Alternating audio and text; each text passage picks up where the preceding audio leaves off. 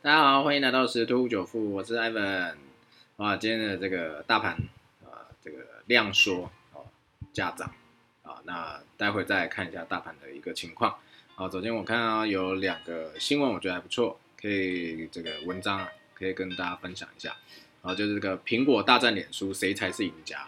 啊，有些人可能知道他们两个在打仗哦，就是大战。那有些人可能不知道，但是在数位行销产业的 Evan 哦，啊，非常感同身受。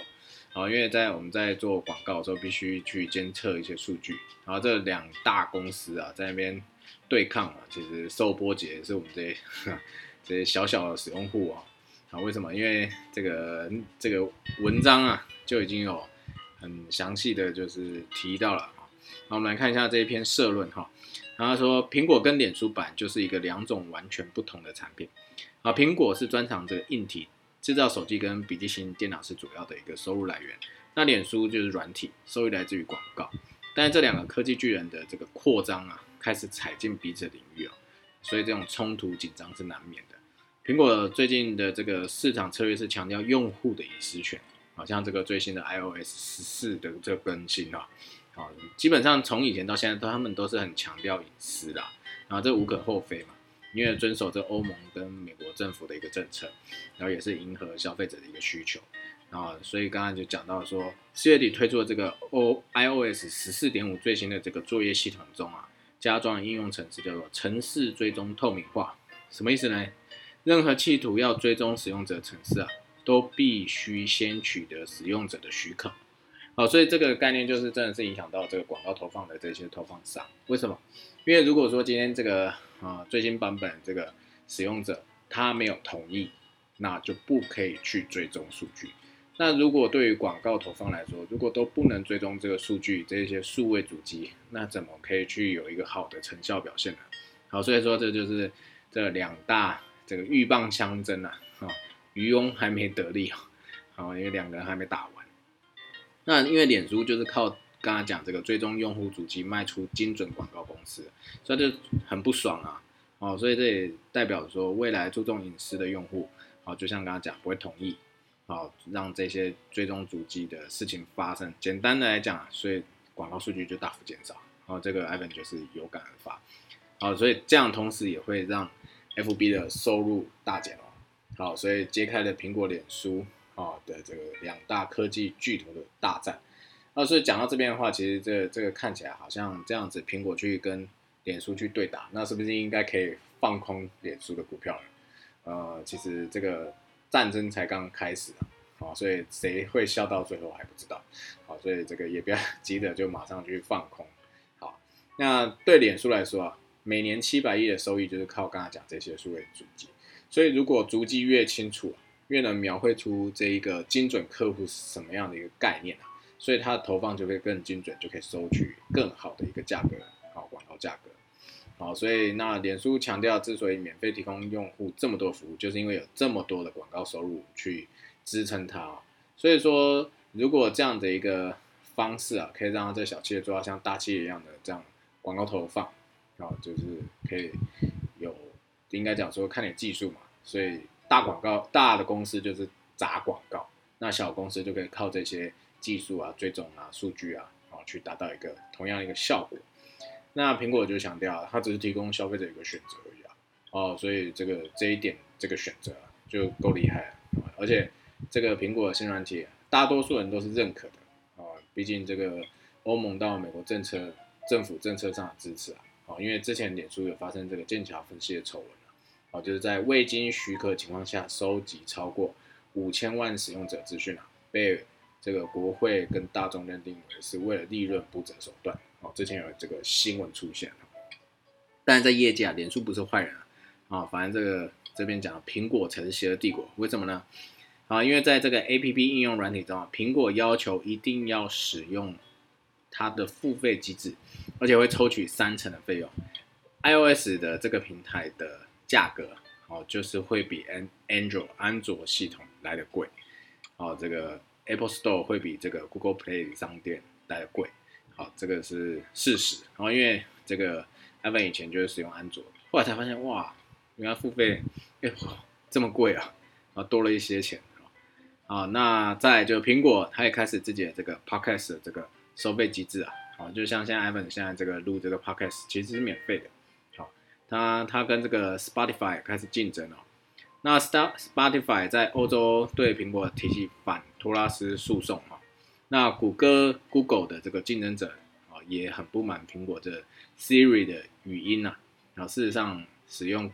Google 搜寻机制做基础啊，哦这个 Siri 语音呢。所以就有点不爽。那在啊这边有讲到啊，两年前一个私下聚会当中啊，苹果执行长库克直率的告诉脸书创办人祖克伯，啊脸书应该删除所有核心应用之外收集的使用者资讯。根据纽约时报的这个描写啊，他的描述说，祖克伯是目瞪口呆，因为这就等于告诉脸书，你的商业模式根本就是错的啦。后来苹果推出这这个追踪透明化程式啊。哦，更是让祖克伯对这库克非常不满哈，所以就是认为就是就是冲着我脸书来的啊，认定苹果哦将会往软体发展，就是脸书最大的对手。祖克伯甚至私下告诉下属，脸书呢，Facebook 呢需要给苹果跟库克啊一点点苦头吃。所以去年年底以来啊，业界都在盛传哦啊，Facebook 要对 Apple 提起告诉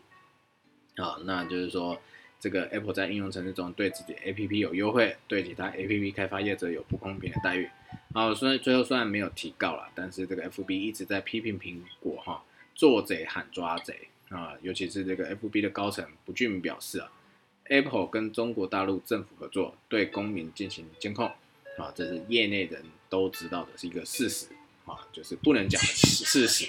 好，那对苹果的攻击来说是又急又快。啊，那《纽约时报》十八日的这个专题报道，过去二十年，啊，苹果公司靠中中国的制造与市场，要居全球市值第一大的企业啊，啊，这个大中华地区占苹果营收比例约五分之一，啊，中国政府以以此作为筹码，施压苹果高层妥协，就是为了配合中国二零一七年实行的网络安全法，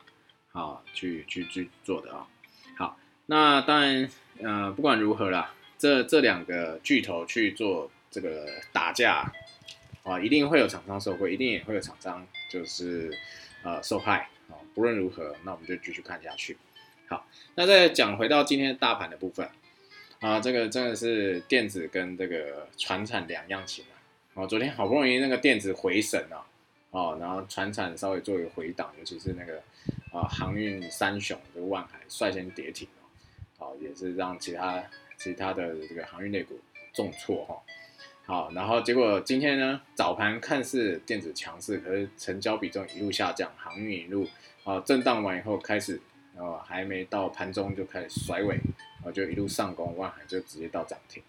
啊当然现在是航运类股是它有它的一个多头的一些消息啦，因为毕竟那个呃这个疫情的影响下，全球的货运啊。不管是散装还是货柜这一块，运力都还是吃紧，哦，加上本来这个时候就是属于算这个旺季的一个传统旺季一个时间，好，所以航运类股基本上还是会走强。可是因为现在的这个资金轮动的速度非常快，然后当冲客又非常多，那主力也是飘忽不定，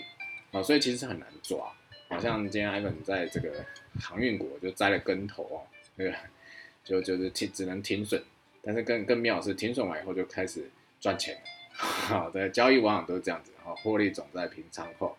好，所以这个嗯，也只能说今天台股这样子啊，就是上涨，就祝贺这个台股表现不错啊，但是还是要注意一下啦，这个现在的电子还是没有相对的稳啊，哦，所以还是要注意一下这个资金风险，因为流流动轮动太快，哦，但是有一些族群还是可以值得去。注意啊，就像是呃呃在经济相关的，好，或者是像记忆体啊，记忆体或者被动元件、IC 设计这一些，毕竟还是到时候会重回市场的怀抱当中。好，那台积电也是在撑盘，好，撑在那边，好，所以最近可以再多琢磨一下这个啊记忆体相关，因为记忆体一直都是吃紧，从这个啊显卡一路到这个。记忆体这个电脑周边相关零组件的产业啊，都还是可以去琢磨一下。好，那再再讲回到这个加密货币啊，这边啊，FED 官员有一个新闻啊，他们是要发行这个数位美元哦。啊，这官员是支持的啊。这个布布兰纳德表示啊，啊，这样一个动作啊，有助于创造更有效率的支付系统，提高金融服务的一个普及度。啊好，所以这个标题是这样，简单讲，它就是美国一定会去发行这个数位美元啊，毕竟啊，这个实体美元跟数位美元的转换啊，好，Ivan 的看法是这样，当然这是个人立场啊，就是大家听听一听就可以啊，不用太在意啊，啊，这是个人的一个浅见。好，现在是美国是一直印钞票，好，那一直印钞票总是要回收嘛，可是它太快去回收，又会造成金融市场一个压力，然后股票有个崩跌，那怎么办呢？好，那就弄一个数位美元嘛。好，那弄一个数数位美元，透过这个加密货币这样子，哎，稍微转一下，哎，那是不是就把这个发行的钞票收回来？好，当然这这不一定是事实啊，啊，只是因为会让 Ivan 这联想，是因为以前旧台币跟新台币就是这样子，旧台币那时候通货膨胀很厉害，然后随便吃吃个饭可能都要几千块一一碗面这样子。好，那所以大家都每天都要捧着那个一一麻袋还是。一个大袋子出去消费，好，那那后来发现新台币是不是就把这些旧旧台币全部回收过来，就解决了这个通货膨胀问题？所以美国会不会来这招也不好说，哦，也是有可能，毕竟这个这是一种手法啊。如果如果他不再发新美金啊，那是发数位美元，这也是一种方式。那再就是刚刚这个加密货币啊，这这两天好不容易就是回审啊，在往这个多头之路去迈进了。啊，结果后来又忽然，大概在呃没多久之前，中国又发布一个消息，这个也是蛮佩服中国的。啊，他说这个矿工啊，啊，针对他们去进行制裁。对我们家幼儿园说，对，要制裁他们。哦，对，那他同意要。为什么？如果他把这矿工弄成这个，呃，有点类似以前讲黑五类的，就是黑色信用，就是等于是说。呃，这具具体内容到时候在周末的这个加密货币的时间会再讲比较详细。简单讲就是，你如果是矿工，而且被政府知道，啊，那你就是好，可能就会有一些信用不良记录啦，或者把你贴一个标签了，好，让你在社会上难以行走跟走跳。好，所以这这个新闻一发布没多久啊，然后这个加密货币又开始做一个拉回的一个动作。好，但是呢。好，在在之前的节目就有分享到，中国这样子，它持续的去表态，它对于这个加密货币的不支持，好，但是这个加密货币呢，啊，其他国家，欧美国家，好，都持续的持续做一些布局动作，啊，不管如何，大家已经知道中国就是持一个反对态度，所以就算它现在在持续的去放出一些消息出来，好，那久久之也大家就麻痹了，就利利空钝化、利空出尽的概念，所以因为这一则消息啊。然后这个就有一个不小的回档，好，但是也仅仅是一个短短时间的一个拉回啊，大概是高低点是大概有两百块左右，好，那但是现在就又缓步的在一个回升了，收敛这个跌幅啊，啊，这个幅度其实还蛮快，好，所以基本上现在大家对于中国去释放一些消息啊，慢慢慢慢就麻木就习惯，啊，不论如何呢，啊，最近这个金融市场全球都是处于一个高位啊。所以还是要注意一下这个风险控管，因为这个啊高位震荡，随时都有一些风吹草动都有可能做一个急速下跌的动作，所以还是要做好这个心理准备。好，那最后再讲回台股的一个部分，好，明天可能在这个反弹的一个呃高点，可能还有一些距离，好，但是要看一下美股今天收的一个结果。如果说是美股啊收黑，明天可能还是开低，会不会走高呢？是有可能走高的，啊，但是这一次的这个。看法哦，然后毕竟现在是疫情还是在三级警戒的一个情况，啊，不太可能 V 型反转啊，因为至少也要等到疫苗施打至少过半嘛，普及的一个状况不错的时候，这时候大家对于这些担忧惧怕会比较小，那市场的风险就会降低，这个时候才可能会有这种反转的情况出现，啊，V 型反转，强力反转，啊，不然的话，其实基本上呃，大盘这这一次这个回档。哦，应该会进入一个盘整期间那这次的反足的满满弹反弹的这个满足点，基本上已经快要达到。好，接下来就会再做一个回撤底部做 W 底的一个动作。好，所以在交易上啊，还是要注意，除了类股轮动速度很快以外，在指数满足点已经快到。好，这边就分享到这边喽，拜拜。